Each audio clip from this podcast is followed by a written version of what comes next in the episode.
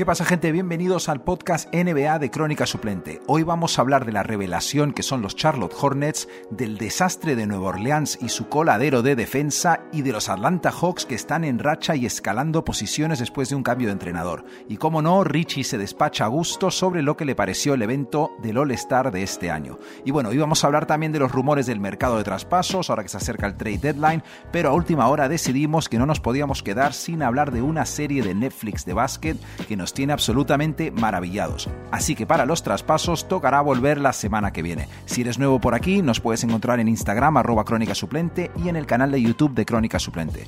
Vamos a ello, vamos a hablar con Richie. Esto es Crónica Suplente NBA en español. Ricardo, volvemos de vacaciones, All Star Break. ¿Has estado en Miami con, con media liga o tranquilito? No, no, que va, no he podido, no me han dejado. El COVID. ¿No tienes pasaporte COVID todavía? No, todavía no, a ver si me lo dan pronto. Tío, eh, te voy a proponer una cosa así muy rápido. ¿Qué se te ocurre? Intentamos no decir palabrotas para, para quitarnos la etiqueta de parental advisory como los raperos antiguos o, o seguimos en nuestra línea. Pero palabrotas, ninguna palabrota, cero. No sé, ¿cómo lo ves? Difícil. Difícil. Por mi parte. Pero vamos, Ya, yo lo intento. Yo lo intento. Lo intento. Yo, yo hasta en los apuntes del podcast tengo, o sea, tengo cosas que no se deben decir, francamente. Sí, sí, tal cual, tal cual. Yo mis notas igual de que creo que guardo en el móvil también tiene alguna palabrota y me las escribo para mí mismo. O sea, que imagínate cómo funciona mi cabeza para con eso. Vale, vamos, va, vamos a intentarlo y no prometemos nada. Venga, dale. Vamos a Venga. hablar. eh, vamos directamente, ¿no? Lo, lo, bueno y lo malo de la ¿no? jornada. Eso es. Lo bueno y lo malo de la semana NBA. Yo vengo muy a tope para hablarte de un equipo revelación. Mucho se habla de, de mis Knicks, eh, la gente es el equipo de la, de la temporada, tal. Pero, ¿qué me dices de los Hornets? Sorprendentes, ¿eh? Los Muy Charlotte. Hornets, tío, quintos en el, en el este. Eh, tienen prácticamente el mismo récord que los. Bueno, no, ya no. Están entre los Heat y los Celtics. Los Heat cuartos, Hornets quintos, Celtics sextos. Y vamos, es que mucho cuidado. Y más que nada, te quiero hablar de una persona en particular. Y sé que preparando el podcast te mencioné a la Melo Ball, al que ya llegaré. Pero no sé, eh, hay un nuevo ídolo en Charlotte, el nuevo jugador favorito de Michael Jordan, Terry Rozier. Terry Rozier. Terry. O Un sea, crack. es una pasada, tío, porque a veces es difícil eh, procesar cómo un tío puede mejorar tanto de un año para otro. Eh, pero a veces pasa, y este tío no es el de Boston, no es el de al principio en Charlotte, es como un jugador nuevo, ¿vale? Y yo he estado viendo de vez en cuando, porque especialmente desde que he repescado en mi fantasy a PJ Washington, he estado viendo, no te rías, No, muy viendo- es tu jugador. ya, eso sí. He estado viendo bastante a, bueno, a Charlotte. Lo que vas pasando en League Pass y te pilla una hora en España, que es relativamente pronto, Charlotte en la costa oeste, y de repente estás viendo el final de un partido de Charlotte y un equipo puede tener a Lavin, eh, a Booker, a Lillard o jugar así, y el closer de Charlotte es Terry Rozier. Y Sí, por sí. momentos, te juro, eh, te juro, te juro, te juro, que le veo que eh, por momentos es como el Lillard de la conferencia este, últimamente, estas eh, par de semanas. Tal cual. Además, Eh, este, el Rosiers vive, siempre ha vivido como de tapado, ¿no? De cuando empezó en, en Boston, sorprendió a todo el mundo. No tenía, na- nadie hablaba de él, era un jugador que no entró en la, entró en la liga sin nombre, por así decirlo. Y él mismo se, se hizo un hueco en Boston y se ganó un contratazo para Charlotte. Entonces algo le tuvieron que ver. El primer año, bueno, ni, ni fu ni fa, ¿no? Por así decirlo. Sí. Y, y el segundo ha sido cuando ha explotado, más veterano, más. yo creo que está jugando un poco más con cabeza, ¿no? Más. Sí. más, más- ya que es un, un equipo bastante joven, algunos, en algunos, en algunos sitios, otros, otros son muy veteranos, pero en esa parte. Tiene al abuelo Eh, Seller también ahí. al claro, abuelo- por y al eso. abuelo Billombo. Y Billombo y tal, sí, por eso. Pero, pero está como en ese modo veterano, jugando muy bien y, y le, y le encanta. Yo creo, como está acostumbrado a jugar de, de tapado, pues tienes, piensas en Hayward, piensas en, pues yo qué sé, en, en, en Balls y eso. Sí. Pero en- eh, le, le encanta ese, ese, ese rol de, de tapado y se sale, tío. Cuando se sale, eh, mola un montón. Mola un montón cómo juega, mola un montón la forma de atacar, súper agresivo. Me alegro mucho por él, la verdad. A mí me cae muy bien. Está presentado ya en sociedad, es el, es el jugador, es el closer al menos. O sea, sí. hace sus cosas, eh, y ahora voy a hablar de, de Ball, pero mira, una estadística que tengo de este tío es que ha pasado de la temporada anterior a esta de tirar 42 de campo a tirar 48, lo cual en una liga municipal dices, vale, pero en la NBA... No, la NBA está muy bien, además seguramente con la, misma, y con la misma cantidad de tiros, ¿eh? o sea, que no ha bajado, que dices, no, hay gente que sube porque tira menos tiros, no, no, sigue, y además de tío, se las tira, o sea, que no le tiembla la mano para tirársela, no tiene... No, es, no, no, no, no. No, además, hablando de, de, de, de, los Hornets, yo creo, tío, que también ha habido por parte de, otros jugadores como Hayward, a mí me ha sorprendido.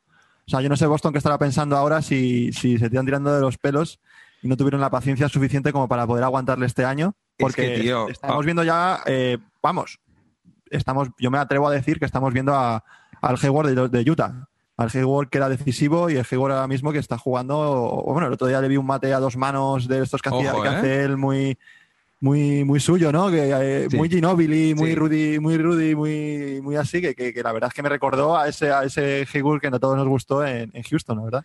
Sí, un Hayward además más maduro y es que tiene un equipito súper divertido de ver. Eh, la eh, hasta Malik Monk está bastante... Sí, la verdad. En racha últimamente. Miles Bridges salen todos los top 10. PJ Washington que está haciendo sus cositas. Charlotte, tío, ¿quién lo hubiera... te, tengo que confesar que me, tengo, tengo, que verles, no, les he visto aún. O sea, he visto alguna jugada y alguna, algún resumen de, los Hornets, pero no me, no me he puesto aún a verles.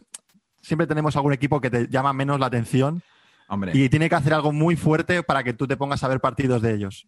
A ver, si eres un analista y tienes todo el tiempo del mundo, pues te puedes ver todos los partidos de 100%. Eh, no le digas a la gente que no somos analistas. Eh. Pero nosotros somos analistas. Pero no, no, no, al revés. Somos mejores analistas que, la gente que se lo ve porque no la gente no se entera de que no podemos ver el 100% de los partidos, pero no se, no se dan cuenta. Entonces esa parte, por nuestra parte, nos, nos beneficia. Esta, parte va a pasar en plan si has hecho algo, pero ahí confesando que no ves todos los partidos. Por favor, Ricardo. No, hombre, vea, los que puedo. El caso, no, me, no te desvíes. Voy. Eh, tengo, hay que, y además están ganando un, un hueco en la liga porque al principio de la temporada como que empezaron muy bien, pero bueno, ya sabes que estos equipos empiezan muchas veces con unas rachas muy altas de ganar, de ganar, de ganar partidos, pero luego vienen las rachas de perder partidos y Charlos es un especialista en eso.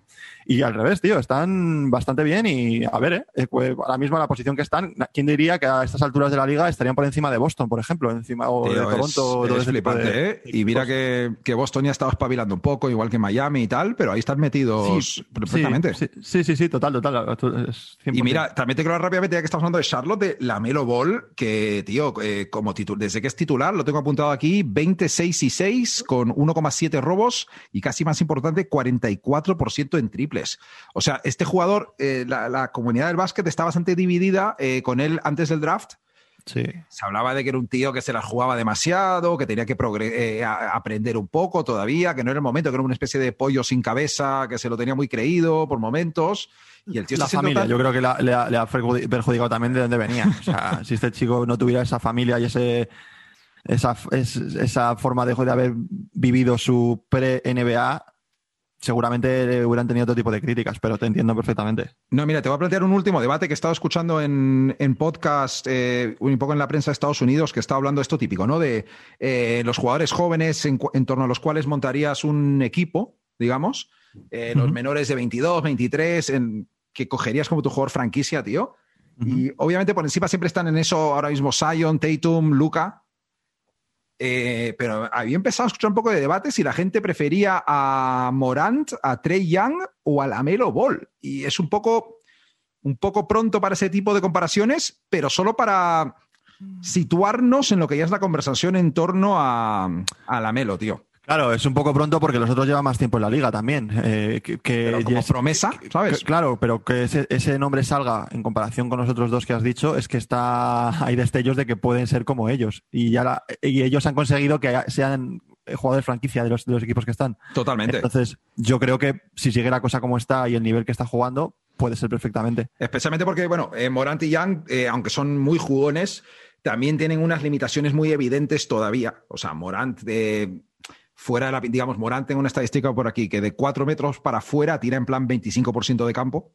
Pero claro, Morant, Morant el año pasado se puso el equipo a la espalda, eh, tenía una estadística de último cuarto con los mejores de la NBA jugando en el cuarto cuarto. Sí, sí. Young 30 puntos por partido, es un poco pronto todavía, aunque no defiende y tal, pero bueno. pero vamos.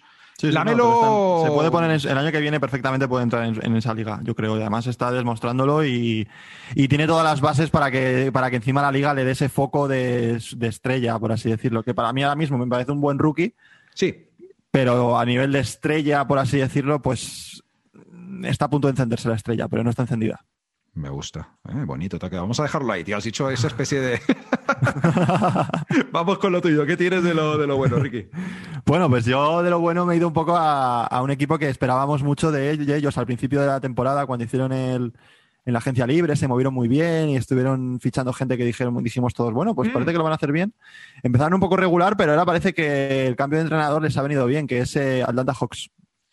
¿vale? Atlanta Hawks, sí, ah, bueno, para que la gente no lo sepa, empezaron el año bastante mal, eh, jugando mal, Trey Young de menos a más, o sea, era como que muy, muchos, muchos altibajos. Y eh, echaron al, al anterior entrenador y han fichado al, al por todos conocido, bueno, no- era, era asistente, entonces le, le pasaron al entrenador jefe que era Macmillan.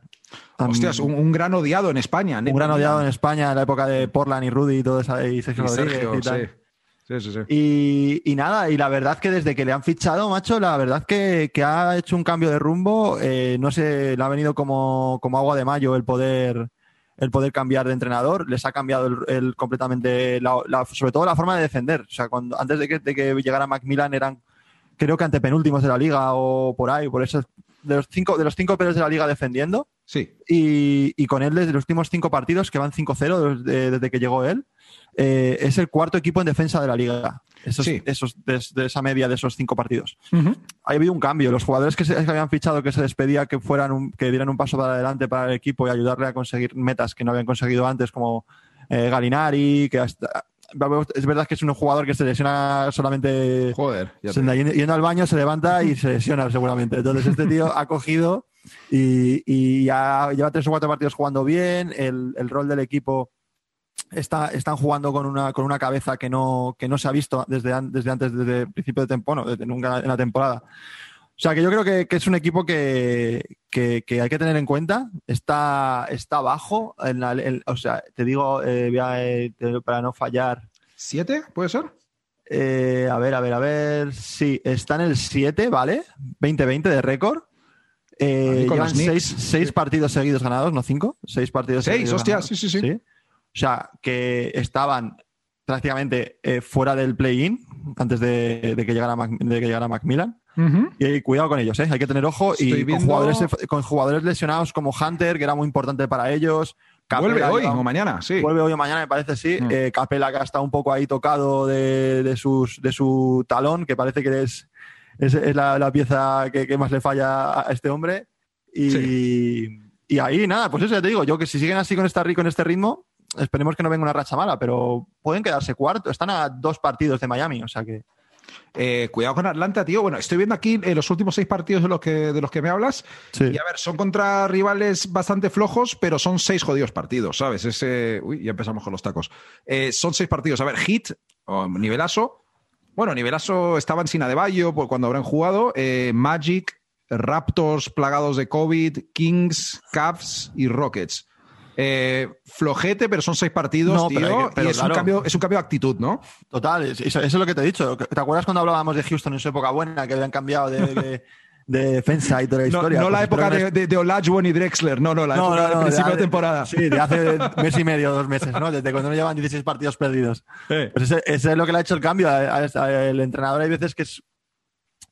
Es que eh, muchos equipos se resisten. Equipos como, pues no lo sé, Minnesota lo, echó y, tardó. Equipos como, no lo sé, pues puede ser eh, Sacramento aguantado, pero como que sí que no. Hay equipos que, que, tío, echa, echa, o sea, echa de entrenador. Echa de entrenador. O sea, dale un cambio de, rol al, equipo porque se está claro que sobre todo equipos que, joder, al final Orlando no vas a echar de entrenador porque estás viendo que lo que tienen no hay mucho donde sacar. Tienen dos estrellas. Y cuando son una, lesiones, además, por lo que está. Todos lesionados, sabes que ahí no hay mano de entrenador. Pero cuando tienes el, el equipo a full prácticamente de, de plantilla y, y estás por debajo de, de lo, de- lo que se espera, pero no por debajo, muy por debajo, Sí. macho, no les tiembla. Es que a mí me me parece curioso que la NBA no les tiemble, no les tiemble el pulso a la hora de cortar jugadores, traspasar jugadores, tratarlos como mercancía y a los entrenadores, si te fijas, les cuesta un montón el poder eh, traspasarlos o cambiarlos o echarlos o hacer lo que sea, ¿sabes? Y creo que a veces no, no todos son culpa de los jugadores, sino a lo mejor del, del manager, ¿sabes? Tío, estaba pensando en eso justamente hoy. Venía escuchando un podcast volviendo del, del curro que estaban hablando de los Kings. Y Sí. flipé con que seguía Luke Walton delante Sí, de es que es, un- Kings, es una locura, es una locura. Y es que ya lleva dos años ahí, sin hacer absolutamente nada. Vale que el equipo es joven, vale que el equipo eh, no da para mucho más, pero, macho, llevas dos años, no sé, no lo sé, no lo sé. Tío, y eh, acabando con Atlanta, ahora que me he puesto a ver los, los sus últimos partidos y estoy viendo los resultados, no sé si te enteraste de este buzzer beater del Hawks Raptors del viernes, tío. Eh, Mm, el de Van Vliet. ¿no? No, no, Van está de baja por, por Ah, COVID, no, además. no no, no, no, esto, eso será- sería anterior. Eh, Raptors Hawks, ¿vale? Están ganando los Raptors de dos a falta de siete segundos, tío. Y además, eh, estos son los Raptors que están sin Siakam, sin Anunobi, sin Van Fleet, con el equipo jodido. de- y ahí manteniéndose, ¿vale? Sí. Eh, arriba dos los Raptors, siete segundos. Trey Young driblando la pelota, sale de un bloqueo, creo que le pone Galinari o algo. Se mete en un lío penetrando a canasta y saca el balón para el triple ganador con medio segundo a que no sabes a quién, tío. No, Es ¿a que quién? Tony Snell. Ojo, Snoop Dogg. Triplazo, tío. Tony. Snell. Snoop Dogg ahí tirándolo, ostras. Es que ya Qué me bueno. jodería, tío. Te imaginas, te gana el buzzer beater Tony Snell, chaval. En fin. eh, Un grande, Cosas que, un cosas que pasan. Eh, vamos a ello. Eh, yo tengo lo malo, tío. Lo malo es un equipo que hizo algo muy vergonzoso hace, eh, hace unos pocos días, que es perder de 30 puntos contra los Minnesota Timberwolves. Eh, no sé eh, si estás al tanto de qué equipo te hablo, pero es uno de los equipos que mejor ataque tienen de la NBA y peor defensa, tío, que son eh, los New Orleans Pelicans. Ya hemos hablado de esto un poco en la previa. Además, anoche perdieron de muy poquito contra los Blazers, que con un Lillard modo Dios total con 50 puntazos. Y vienen también de enganchar un par de victorias seguidas, pero te voy a leer una cita de Stan Van Gundy, tío. El entrenador de los Pelicans, por supuesto. Sí. Eh, lo que estamos haciendo en defensa es vergonzoso. No hemos competido, no nos hemos ayudado. La verdad es que somos tan malos en defensa que no podemos hacerlo, que no podemos, perdón, no hacerlo bien en ataque. No podemos ni tener un partido mediocre en ataque. Si lo hacemos normal en ataque nos van a aplastar. Nos han dado nuestro merecido. Sí, sí, tal cual. Además, eh. Van Gundy, que es un, es un jugador, es un entrenador que, que se caracterizaba por la defensa. O sea, que era un entrenador defensivo. O sea, Cu- Cuatro abiertos, un pivot y a defender fuerte, ¿no? claro, o sea, en, en- en Orlando les llevó a las, a las finales por defensa. O sea, pura. Aparte de los triples que el jue- juego muy claro que tenían en ataque. Hombre. Pero cuando le de- de- estuvo unos años, creo, sin entrenar después de Orlando y se fue a Detroit. Y en Detroit también destacaba la defensa. Sí. Lo que me parece muy, muy, muy loco es que diga estas declaraciones ahora y no haya tenido antes tiempo de cambiar algo, ¿sabes? Porque no sé. O sea, o sea, tío, lo dices, lo dices ahora de- de- después de dos meses y medio y un mes haciendo el ridículo. O sea, no es sé. que mira, te voy, a, te voy a decir los ratings defensivos de, del New Orleans. eh, 27 en puntos recibidos por partido. eh, una estadística que lideran los Knicks, que es el mejor equipo de la NBA, por cierto. Saludos a, a los Knicks. A los Knicks, como si me estuviera escuchando Saluda a los Knicks. Tom Thibodeau, ¿sabes? Shout out a, a todo New York City, no te jode. Eh, y 28 en 28, 28, wow. Eh, 28 en rating defensivo, tío. 28 Muy en feo. rating defensivo. Y es que, mira, es que Ingram no tiene nada que hacer en defensa eh, comparado con lo que era en Los Ángeles. Bledsoe parece no se acuerda de defender. Es que es un equipo que fichó a Bledsoe y a Steven Adams. Venga. Para, Vale, para- pero hay, para hay una que, pero identidad. es que esos, claro, pero esos, esos chicos no, eh, era lo de antes, esos chicos no se les ha olvidado fe- defender. Esos chicos están haciendo un modo de defensa que no está funcionando. Mira, eh, y- Yo creo, vamos, o sea, es que es una cosa que, que esos chavales saben defender. Si me dices que, que un equipo que ha jugado toda su vida, a- o jugadores que han jugado toda su vida a meter, 20 a meter 30 puntos y que le metan 25, pero sabe que van a meter 30, vale, pero es que eh, Adams se dedicaba a defender. Eh, Bledsoe eh, de- destacaba por defender. Ingram también defendía bien. Lonzo Ball, coño. Alonso Ball era un def- es buen defensor. A ver, es que también hay que diferenciar entre buen defensor y robar balones. También hay veces que pasa que se nos va mucho eh, la hora de ser buen defensor. Razón, ves, ¿eh? tres, ves tres robos o dos robos por partido y crees que es buen defensor. Luego, al, al final hay mejores defensores que llevan un, un robo y medio por partido o un robo y defiende mejor que un tío que roba. Pero bueno, Tienes razón, pero Alonso también es un, defensor no, pero no, es, el sólido en defensa. Sí. No, es, no es el caso, no es el caso, no es el caso. Pero, pero claro, esos jugadores saben defender, tienen equipo para poder defender. Y tío, mira, esto me remonta a, voy a seguir con el con Van Gandhi, tío. Eh, lo primero es que los Pelicans tienen esta, una, una, faceta en ataque que están, a la que están recurriendo mucho, que es tener a, a Zion como de base armando juego y medio subiendo el balón, ¿vale? Y con eso eh, les va fantásticamente en ataque.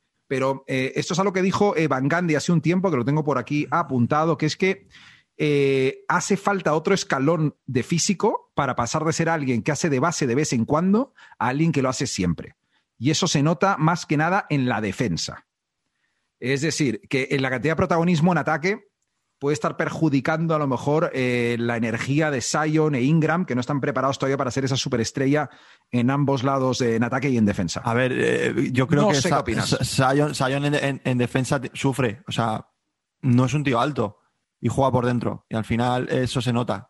Puedes, puedes no le vas a mover al poste bajo, vale, no le vas a mover, pero un, ahora mismo cualquier jugador de NBA te hace un fade away y te mete canasta. Entonces, claro. Sion es lo que, lo que, lo que, puede, lo que puede defender, es lo, es lo que da. No puedes centrarte en la defensa de Sion. O sea, Sion de los cinco yo creo que es el que menos exigencia tiene que tener porque en ataque es el que tienes que tener fresco para que te las meta. Pero sí que te puedes, puedes reprochar a otro tipo de jugadores como Ingram o como, aunque Ingram está jugando también muy bien, pero... Hay una especie de, lucha por ver quién es el, alfa en ese equipo. No, no, no digo una lucha de, mal rollo, digamos, pero... No es el equipo de Sion, no es el equipo de Ingram, eh, están ahí. Van a tener sí, pero luego hay equipos que, que, son así, de ese tipo de estilo, que no coges una estrella 100% y te funcionan muy bien. O sea, Utah, ¿vale? Por ejemplo, un ejemplo que hay una estrella que dices que es eh, Donovan Mitchell, pero pero es un equipo. Luego ves a uno a uno, tío, y son, es un equipo. Entonces, esa fórmula les puede funcionar bien. ¿Qué pasa? Que estos, pues, a lo mejor, yo sigo tirando de lo mismo. Y, y este podcast me ha dado por los entrenadores, pero creo que están tardando en largar a, Van Gandhi y poner a otro. Tú conoces a Van Gandhi mejor que nadie que yo conozca, al menos, así que. Sí, sí, no, no. Me, me fío de tu opinión. Tal cual. vale, pues ya está. Eh, no, mira, tengo un par de datos. Bueno, primero decirte que Utah también es que es un nivel de madurez de equipo muy, muy diferente, pero entiendo lo que me dices perfectamente. Más europeo, a lo mejor de protagonismo, ¿no? Sí, sí, sí, por así decir. No, hombre, claro, son jugadores más, son jugadores que llevan mucho más tiempo. Estos al final llevan año y medio, dos, un año, o sea, no llevan más. Mira, pero tienen que, yo creo que es el espejo que tienen que mirarse, ese tipo de equipos, como, como Nueva Orleans. te voy a, te voy a decir dos datos en ataque, ¿vale? De, de Nueva Orleans para... que ya que estamos hablando de Nueva Orleans, tengo un par de cosas apuntadas aquí que estaba viendo últimamente. Y uno es de, de Zion Williamson, tío, ¿vale? Mira, lleva esta temporada cinco partidos de 25 puntos donde ha tirado 80% de campo, ¿vale? Ojo, ¿eh? 80 no es broma, ¿eh? 60 está bien. 70 es increíble, 80. 80%, que no, son, que no son tiros libres, ¿eh? que son tiros de campo. No, no, no, de campo, de campo, de campo. Ojo. Y mira, solo hay dos jugadores en la historia. Bueno, perdón, en la historia no, desde 1983, que imagino es cuando se empezó a, contar cierta estadística. De estas que les sí, desde el 83, que han hecho más de cinco partidos en una temporada, que son Amar Studamayer y Charles Barkley, tío. Pues mira, Buena compañía, ¿no? Pues si se siguen por ahí, es, una buena, es una buena compañía para poder seguir la, estela de esos, de esos dos, ¿sabes? O sea, es un buen rebufo para seguir por la liga.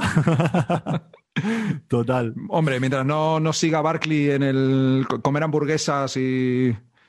Joder. Y el sobrepreso crónico en su carrera, tío. Total. Eh, mira, vamos a tirar directamente con último dato y, pasamos al otro, ¿vale? Vale rápidamente. Lonzo Ball eh, ha metido más triples esta temporada que Trey Young, que Luca Doncic, que Jason Tatum, que Bradley Bill, que Devin Booker y que LeBron James. Y con un porcentaje más alto que cualquiera de estos, tío. Lo voy a dejar ahí directamente. Ya está. Qué bueno, qué bueno. No, no, total. En ataque están geniales los dos tíos. en defensa, pues ya. hay, que bajar el culo y defender, ¿no? Como, como diría el entrenador. es que imagino al Stan Mangan en el vestuario. Chavales, bajar el culo. Bajar el culo y defender. Ya está. Eh, ¿Qué tienes de lo malo, Capi? Eh, pues de lo malo tengo. rapidito, tampoco me quiero meter mucho con ellos. Bueno, con ellos, con, el All-Star. Voy a hablar un poquito del All-Star en lo malo para mí. Vale. A ver, tampoco me esperaba eh, el mejor All-Star de la historia. Pero bueno, ya. la verdad es que, fue un poco para mí eh, lo mejor del All-Star, y empiezo por lo bueno y luego voy por lo malo, lo mejor fue el concurso de triples. Yo creo que estás de acuerdo conmigo. El, que, el de Curry Sí. con. Sí, sí. Luego eh, nuestro mm, Mike Conley ahí haciéndolo muy bien, que estuvo a punto de ganar. El triple de Curry, al- el último triple que del tricolor, que si no lo metía perdía y lo metió en el último segundo. Un, un Bueno. intento muy noble de mi novio Zach Lavin, voy a dejarlo claro, y ya. Sí. Eso estuvo, estuvo bien, ¿vale? Eh. Pero es que veníamos, veníamos de, de- de- o sea, parecía ser una gincana de colegio, el, de- el- el de las habilidades, o sea, pero ¿qué fue eso, tío? O sea, entre primero que eh, Luka Doncic estuvo, lo hizo con chándal, le faltaba ponerse la mochila del cole y un, y un gorro o algo para hacerlo porque no podía tener menos ganas de hacerlo. O sea, de Ya. hecho creo que hubo un tuit de Jalen Browning diciéndole, ¿en serio, eh, eh, Doncic, vas- has jugado con, has hecho esto con, con, con chándal entero? Y el otro le, le respondió, no, es que estaba muy presionado, no sé qué, tal, tal, en plan vacilando, o sea, que... claro. Luego viendo a Busevich, como Busevich y, y Domantas Sabonis, eh, yo veía a Busevich, tío, y es que era, era como yo haciéndolos, o sea, recto, súper recto, votando, en plan, como de que le, se veía que no, que Busevich estaba pensando por dentro, pero ¿qué hago aquí? O sea, ¿qué hago aquí? En fin, no, yo creo que ese, ese concurso tienen que darle una vuelta. O sea, como por ejemplo ha habido una. Hablábamos antes del play-in de la, de la NBA, que ha sido Sí. un, un acierto total para la NBA, para, para darle más intensidad a la temporada, a los playoffs, bla, bla, bla. Es un acierto. Eh, El concurso de habilidades le dan una vuelta, tío, o es que no merece la pena verlo. O sea, es que por Nah. nada, es que es una previa que, que no- ni lo vas a ver. En fin. Está de fondo en la tele, tío. Sí, total. Y no, tampoco me quiero, me, me quiero liar mucho. O sea, el concurso de mates, meh, tampoco fue nada del otro mundo. No, por hubo ningún 50 de- en, en los, en los mates. Luego, eh, el, el primer, el primer mate de, de Causes Stanley, que fue para mí, de los, eh, junto, al de Bobby Topping, que fue el de, el de los lo mejores mates. ¿no? Sí. No le dieron al, al de Causes Stanley, que venía como el mejor matador, no le dieron el 50 que él 4-4. buscaba. Le dieron, creo. Sí, le dieron un 44, que yo flipé un poco, la verdad. Ya. Y él ya como que bajó la, la cabeza y dijo, Total. paso de esto a tomar por saco. Entonces se fue. se- y la última ronda, el, encima lo de que el, el- el- el mate no lo decidía, eh, o sea, como que no decidían la puntuación, sino que decidían el ganador los jueces. Hacían cada uno un mate y al final Sí, los jueces ponían sí. el nombre del ganador. Que es lo típico, En que fin. es como una buena idea, pero que luego. Pero eh, dices tú, claro, y luego los mates que hicieron, meh, tampoco.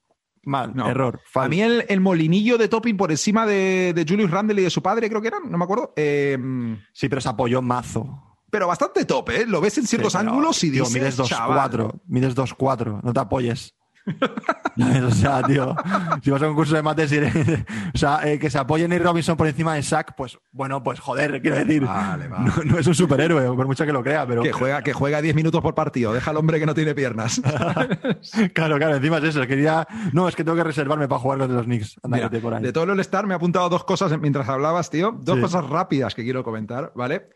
Una es, has dicho lo de lo de Don Sitch que, que hizo el concurso de habilidades en Chandal.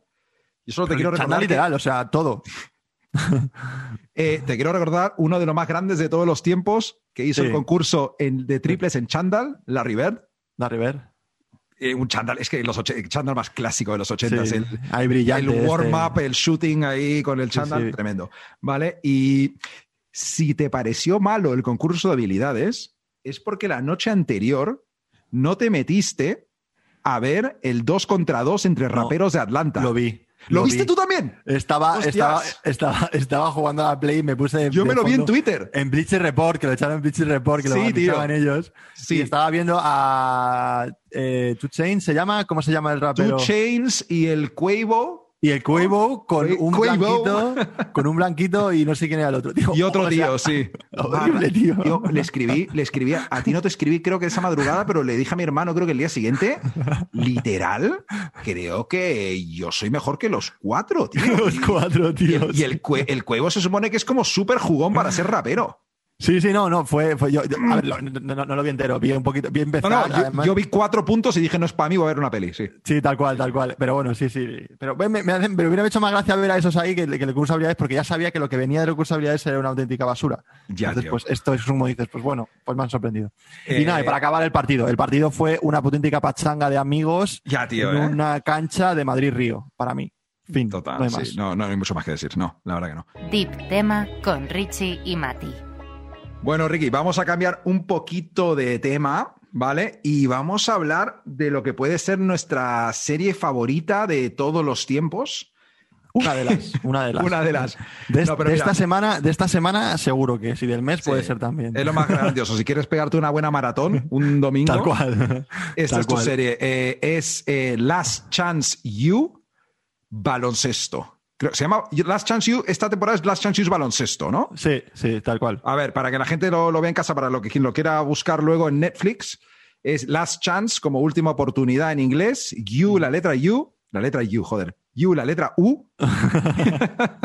y baloncesto, ¿vale? Esto es una cosa que viene de varias temporadas de fútbol americano, pero es la primera vez que lo, que lo hacen de baloncesto. Y la verdad es que no defraudó. Richie, cuéntale a la gente un poco de, de qué va el tema, tío. No, la verdad que es una serie que, bueno, yo era, y tú también éramos eh, seguidores de la de fútbol americano. Joder. O sea, el, el formato es el mismo para el fútbol americano y para el baloncesto. O sea, esto se basa en una universidad de, de Estados Unidos.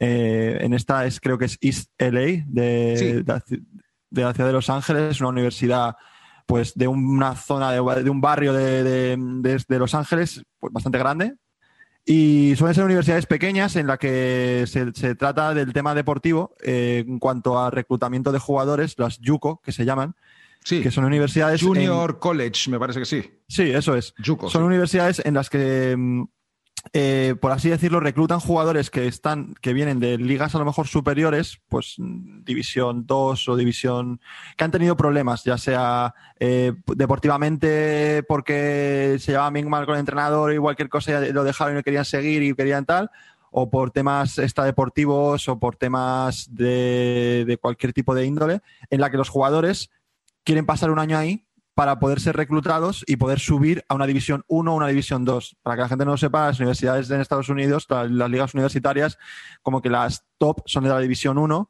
y ya van bajando por 2, 3 y esta Yuko está como por debajo de la división 3, por así decirlo. O sea, no, es- o, o creo, o creo división que, 3 incluso. creo que es la 3. O sea, es un Es la tipo 3. de Bueno, sí, universidad pero que está en que para que división se haga la 3, gente una idea que la división 3 es como la más básica, ¿vale? El Sí. caso, son gente, son chavales muy buenos que, que se meten en estos, en estos equipos simplemente para jugar un año, conseguir una beca en una de estas divisiones y poder pagarse unos estudios en una universidad y poder intentar destacar dentro del deporte. Y vamos, sí, eh, son gente que, que prometía muchísimo en el baloncesto y han acabado en esta situación donde es su última oportunidad Es su última oportunidad. de hacerlo bien.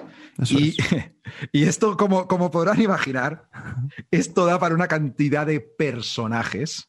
pero- no, vamos a hacer spoilers ni nada. O sea, vamos a contar No, un poco no, no, que no. Si, si la gente no lo ha visto, vamos a avisar a la gente. Si la gente no lo ha visto y no quiere, eh, pues, eh, enterarse de todo, vamos a contar todas las historias que pueda, que pueda haber. Obviamente, no vamos a contar a nivel deportivo nada. Yo Nada, no, nada, no nada. contaremos nada a nivel deportivo porque, claro, todo esto tiene un, tiene un seguimiento semana a semana. Es en fútbol americano. Aquí son desde que empieza la temporada hasta que, se, que quieren meterse en playoff. Que no se sabe Claro, si se meten o no. estamos hablando de ocho capítulos, si mal no recuerdo, como de una Sí. hora cada uno, Eso que es. van desde el principio hasta el final de la temporada eh, 2019-2020 Eso es. de este pues, equipo de- universitario. deportivamente tienes, eh, pues eso, el intríngulis de, darle, de darle Por supuesto. Y vamos a decirlo, qué final de temporada, por favor. Y qué final de temporada. Qué final de temporada, más que final.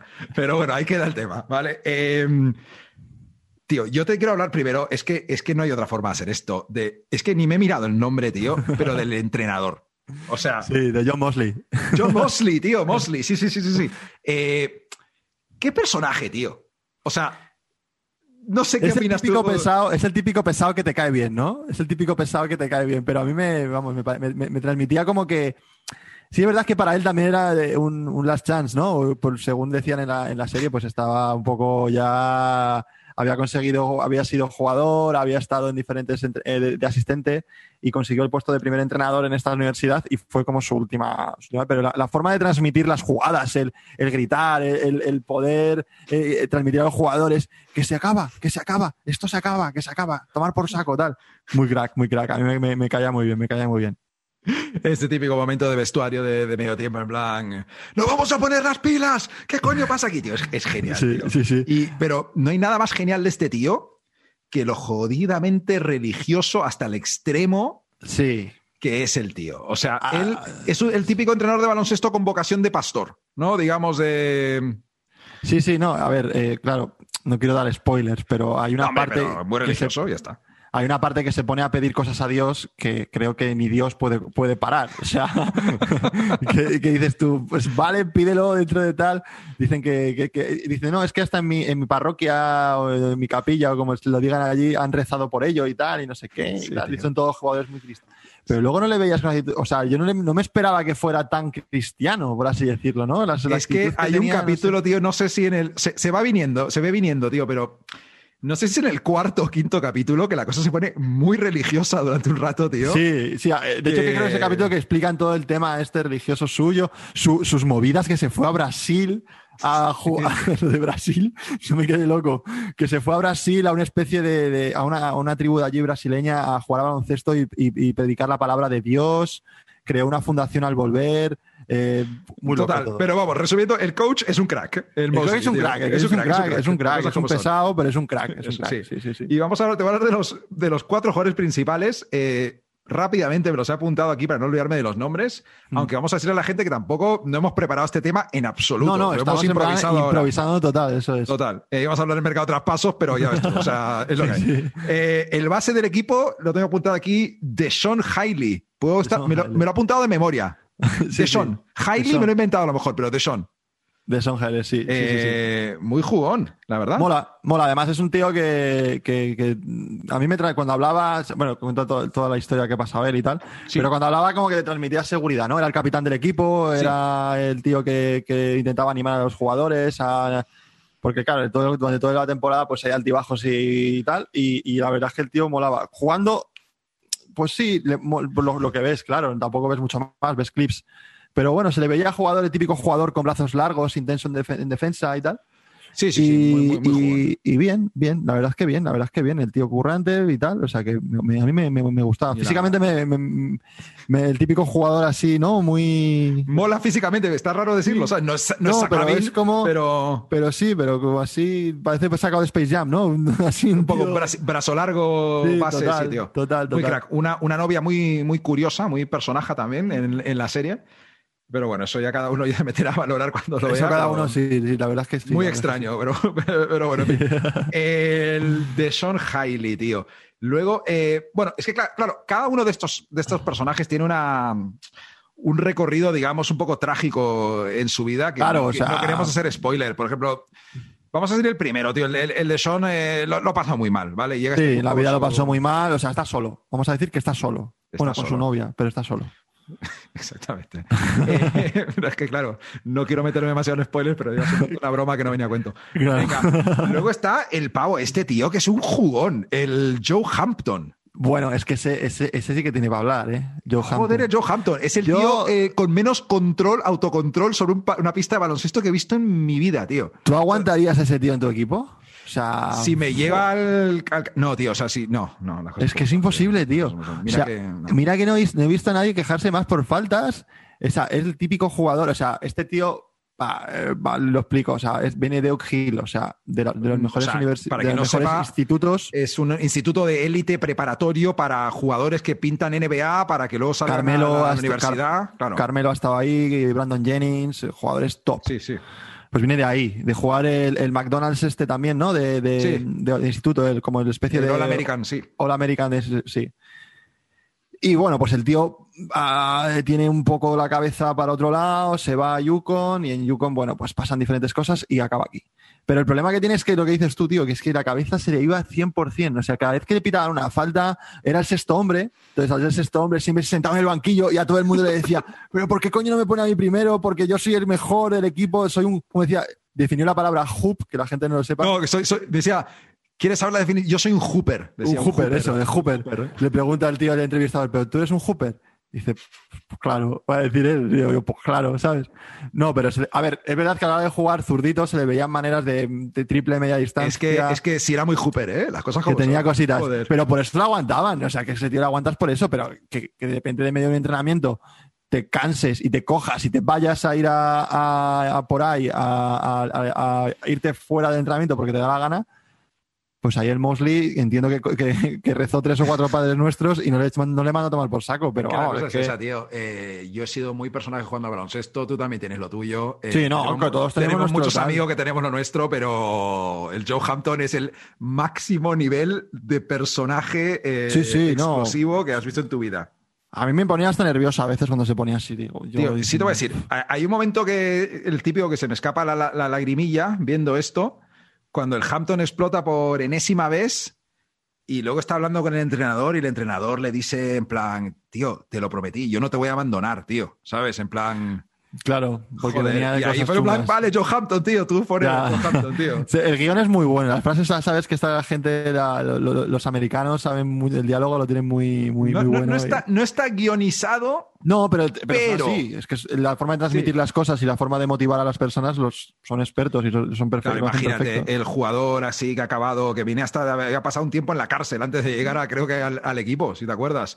Se junta con el entrenador que es prácticamente eh, predicador de la iglesia, tío. Claro, ¿qué te Pues, esperas hombre, que te diga? hombre, Es que- ¿Qué va a pasar, sabes? Claro, ¿qué te esperas que te diga esa persona, sabes? Eh, un par de nombres más. Estaba el, el KJ Allen, que era un chaval que parece que había sido uno de los mejores jugadores de instituto de California, y, pero por las notas no le había dado para ir a la universidad. Bueno, a universidad en condiciones, digamos. Y joder, qué bueno. no, este se le veía. Joder.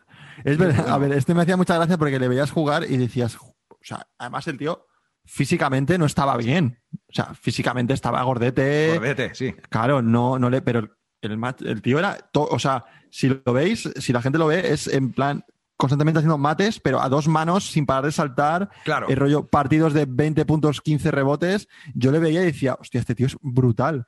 Y por otro lado estaban las imágenes de cuando intentaba estudiar. Eso iba por ahí justo, tío. Iba por- exactamente. Y lo, lo que iba a decir después que, y por otro lado estaba la- cuando hablaba con la, con la, con la- con la- en todos los en las series siempre tienen como la figura de en Estados Unidos de la del orientador de, de educación que tienen ahí en el, que, que, bueno, el entrenador asentante del equipo ha sido un poco de ayudar a estudiar, ayudar con Sí. el equipo, un poco. Pero- no, pero yo te hablo de luego la, la, la típica- la señora, porque eran chicas en todas suelen ser, que en- entra a la universidad, iban a un Sí, despacho sí, y en el sí, sí, despacho sí. pues te hablaban, pues no has mandado el trabajo de historia, ¿cuál Sí. te gusta tal? Y le oías hablar, tío, y decías, hostia, es que este chaval, no. Además, no, es, ese que tío no". es uno de estos tíos eh, que tiene los párpados medio Sí. cerrados, que parece que siempre está fumado. Sí, tal Ah, cual. Y que no ayuda, claro. No, no ayuda, no ayuda a que, a que pues eso, a, a, cre- a creerte lo que dice. Pero vamos, que es, Exactamente. que es muy, muy crack, muy Y crack. luego estaba el, el, el cinco titular, el Malik Mohamed, tío. Lo tengo, Sí. a ver si no me he leído el nombre, me lo he aprendido, apuntado de memoria. Sí, ¿no? sí, Malik Mohamed. Malik Mohamed, tío, que- Malik Mohamed. Era el típico grandullón, pero que es demasiado buena gente como para ser buen jugador. Sí, a mí, a, a mí- a ver, este sinceramente yo creo que era el... A ver, es que no hemos visto ni un partido entero, No, pero yo no, este creo que era el más limitado. O sea, era, este destacaba Sí. ahí en el, en el sitio porque era, era un taponador puro, reboteador, pero luego no metió un tiro de un tiro de, de cuatro metros o de tres metros, ¿sabes? Le Exactamente. costaba tío. moverse y abrir las cosas. Pero sí, es verdad que este también tiene, tiene sus. Es, es como este tío es entrañable, ¿no? La forma de, de hablar y de tal. Tío. Era como entrañable. Decían como a la hora de motivar a la gente, cómo gritaba y cómo hacía las cosas. Era como que se, se le veía buen chaval al tío. Eh, Richie, eh, ¿tienes algún jugador más que añadir a, a esta lista de ídolos de la televisión? Hostia, yo tengo uno que es como. A ver, tú siempre en una película suele haber extras que, que, que- que como, pues como Hitchcock que hacía sus, sus pases sin hablar y tal, pero estaba siempre en todas las películas. Yo tengo a uno, por favor, que es que se, ¿cómo se llamaba? Jord- eh, lo tengo aquí. Jordan Polinice, no sé si se pronuncia Polinice. Jordan Polinice, me encanta. No sé, No sé si se pronuncia Polinice, pero bueno, Jordan Polinice, que es que lo, lo veréis, por favor, y fijaros en él, es un tío que está, no habla en toda, porque yo no sé si sabe hablar o no, porque hay que ver la cara, es con rastas, el tío con rastas, y le colgan las rastas así, ahora que se llama muy de moda por aquí todo el rato, y con una cara, o sea, así, con los párpados caídos, como decías tú, que es que me encantaba ese tío, digo, a ver si hace algo, habla algo, la haría. Estuve toda la serie, te lo prometo, toda la serie esperando que fuera uno de los principales, y no fue, tío. Claro, porque la gente tiene que saber que cada capítulo a veces se centra en torno a uno de los chavales, Claro, uno de los entrenadores, capítulo, sí. ¿no? Y tal. Y ese Pero ese, fue- ese no tuvo su featuring, ¿no? No tuvo su Eh, featuring, tío, no tuvo su featuring, pero qué, qué tío más, o sea, es que de verdad, las pintas que llevaba era como que estaba constantemente dormido, pero, de- pero, de- pero despierto a la vez, es una cosa muy rara. eh, también écheme de menos un featuring del blanquito pelirrojo del equipo. El, el único blanquito. del equipo. Hostia, ese también me fijé yo y el tío O sea, quiero decir, con dos huevos ahí, ¿eh? Ese vestuario, no, no es fácil ser blanco en ese vestuario, ¿eh? No, no, no, no, muy bien. no sé qué que te comente, pero sí.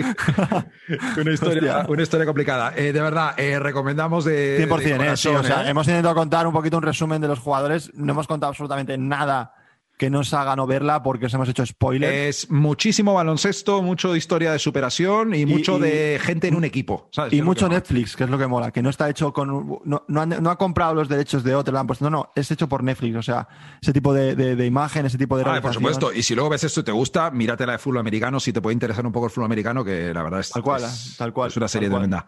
Sí, sí. Eh, Ricky, vamos a pasar un poco de, de detalles rápidos, ¿no? Lo dejamos para. sí, vamos a verlo rápido. Los lo hacemos en un, en un minuto. Venga, datos rápidos. Yo, si quieres, te digo mi dato rápido. eh, Venga, dispara. Rápidamente. Algo rápido de lo que quieren hablar Richie y Mati, pero rapidito cada uno. Un tema que tiene que ver con la NBA del que la gente tal vez no esté muy al tanto, y que puede ser del pasado del presente, o de jugadores o preguntas que nos hacemos o cosas así. Simplemente destacar, hemos hablado de, de, de, de Nueva Orleans, me voy a ir a Zion Williamson, ¿vale? Que la gente no lo sabe, eh, para que la gente siga, sea consciente de lo que está haciendo y lo que nos viene, ¿no? Por así decirlo. Eh, Zion está a, eh, a punto de, con- de convertirse. Bueno, no, está, perdón, tengo dos datos. El primero es el jugador, el segundo jugador desde la época de Michael Jordan, es decir, los de antes no cuentan, desde la época de Michael Jordan, con más puntos en, 60 parti- en sus primeros 60 partidos. ¿vale? Uf. Esto quiere decir que pasa gente como David Robinson, Shaquille O'Neal, Allen Iverson, LeBron James, todos los top. O sea, es el segundo. Tío, eso es una movida, ¿eh? Ojo, es muy o sea, vasto. Es muy vasto, es muy vasto. Eso es muy vasto porque la gente que al final es que está promediando 26 puntos por partido todos, todos los días Ya, como tío, martillo. ¿eh? 26, 26, o 26. sea, y tiene, mucho, ya para un jugador de segundo año, es que bueno, porque estaremos a, por ejemplo, a- Joder, ¿cómo lo haría, sí, por ejemplo, Tre- Trey Young? ¿Cuánto promedia? Bueno, eh, lo miro para otro día, pero joder, ¿eh? Sí, pero, pero es muy vasto, ¿vale? Y la segunda también es bastante, bastante top, que te digo que es el primer jugador con. Bueno, no lo ha conseguido, pero está en proyección D. Le faltan décimas para conseguirlo. El primer jugador de la historia con menos de 21 años, o sea, sin cumplir los 21 años, promediando 25 puntos por partido, ¿vale? O sea, Ojo. Le, quedan, le quedan 125 días para cumplir. eh, o sea, estoy súper a tope. 120, te, te digo que, lo que- los días que le quedan a Dímelo. 125 días Perfecto. para que cumpla 21 años. Estadísticas, o sea, crónica suplente. Estadísticas súper friki y Macho, series de gracias. Netflix. Venga, Sí, ya sí, está. Tal cual. Le quedan 125 días para cumplir, para cumplir eh, los 21 años y promedia 24,28 puntos. 4,28. Sí, 28 O sea, ¿estás puntos. diciendo que necesitaría meter un par de puntos más por partido No. para llegar a los 25 o qué coño? Necesita que los- en los 34 partidos que quedan Sí. llegar a promediar 25. Ah, o sea, vale, o sea, claro, subirlo un poquito, claro. Claro, que lo tiene, o sea, no lo ha cumplido, no lo ha hecho, pero Vale. le queda, lo tiene al lado porque lleva promedia 26 y le quedan 30, 34 partidos a una a 10 partidos más que haga promediando 25 o más, lo ha hecho. Vale, O sea, es otro dato, súper top de este tío. vale. Callando Eh, bocas, Zion Williamson. Bueno, o Sí, sea, hombre, la gente no sí, sí, no, físico, porque, tío. porque los Pelicans van fatal, pero sí. No, pero él lo- la gente decía, Buah, este tío no va a cantar un puto partido, tal. ¡Pum! Yo, yo jamás dije nada. Yo jamás dije, dije, dije nada de su físico en ningún No, no, vídeo no que hay en YouTube del Fantasy que dije que no de ti. Ah, ya, eso sí, ahí te coronaste. Bueno, eh, eh, eh, Bueno, eh, tampoco está en top de fantasy. El tío pero está estadísticamente está por donde dije que iba a estar. O sea que. Sí, no, no, no. la gente es- haga lo que tenga que Eso hacer. es, eso es. Mira, yo te Bueno, voy a hablar muy ¿tu dato cuál rápido. De, bueno, un dato que curioso. eh, este es el típico que podría ser un tema nuestro para lo bueno de la semana, pero me pareció tan obvio. Eh, bueno, eh, preferí, preferí tirar de nuevo, de, eh, perdón, de Charlotte, ¿vale? Pero un dato sobre Jimmy Butler y los Heat que ya están Oh. enchufados en modo posicionarse para playoffs, ¿vale? Los Heat, me cago en todo, lo he dejado esto en inglés del copy-paste que hice. Venga, traducimos en el momento, como todos Venga, los dale, podcasts. coño. Venga, vamos. Que se Eh, la carrera. Vamos, vamos. Vale, los Heat iban 6 y 12 Eh, cuando Jimmy Butler volvió de su baja por COVID, ¿vale? Eh, y estaban 22 en la liga en rating defensivo. Desde que ha vuelto Jimmy Butler, van 15 y 6 y tienen la segunda mejor defensa de la liga y van cuartos en el este. Y Jimmy Butler ha promediado eh, 23 puntos por partido, 8 rebotes, 9 asistencias y 2 robos en, esa, eh, en ese periodo de tiempo. Tampoco voy a pirar, eh, volverme loco y decir que el tío va a ser el MVP, Pero Sí, un pero- respeto y un quinteto All NBA, lo exigimos desde Crónica Suplente, me cago Y en no, todo. has, y no has dicho una estadística muy importante que yo creo que ha hecho para que consigan esto. Los gritos que habrá pegado en el vestuario también. ¿Cuántos Joder, gritos chaval. habrá pegado? Porque este, este tío es de, de- de imponer. eh, o sea, es un líder y han ha conseguido que, la- que- que- que el buen líder siga, pues su tropa Eh, le siga. Claro, tío, es un, al final- es un Deshaun Hailey. Total, total. Y, y vamos. Me, me- me- me alegro mucho de que de Son Halley. que- Deshaun Hailey, tío. Claro que sí. A punto tope Jimmy Butler, a tope de Sean Hailey. Eh, Richie, nada más. Creo que nos, se nos ha pirado muchísimo el tiempo. Íbamos grabando como una hora. Sí, bueno, nada más. pero- Oye, vamos a dejar, vamos a decir esto en el aire para la gente que llega hasta el final del podcast. Eh, la semana pasada, la semana que viene eres baja o no eres baja. La semana que viene, depende del día que el director de, la- de Crónica Suplente quiera grabar, soy baja o no. Vale, Pero veremos, veremos. Ahí, ahí. A ver, a ver, a ver qué entraes. bueno, tío. Nada, Capi, tío. Un abrazo. Cuídate. Igualmente, venga, abrazo, chao, chao. gente. Hasta luego.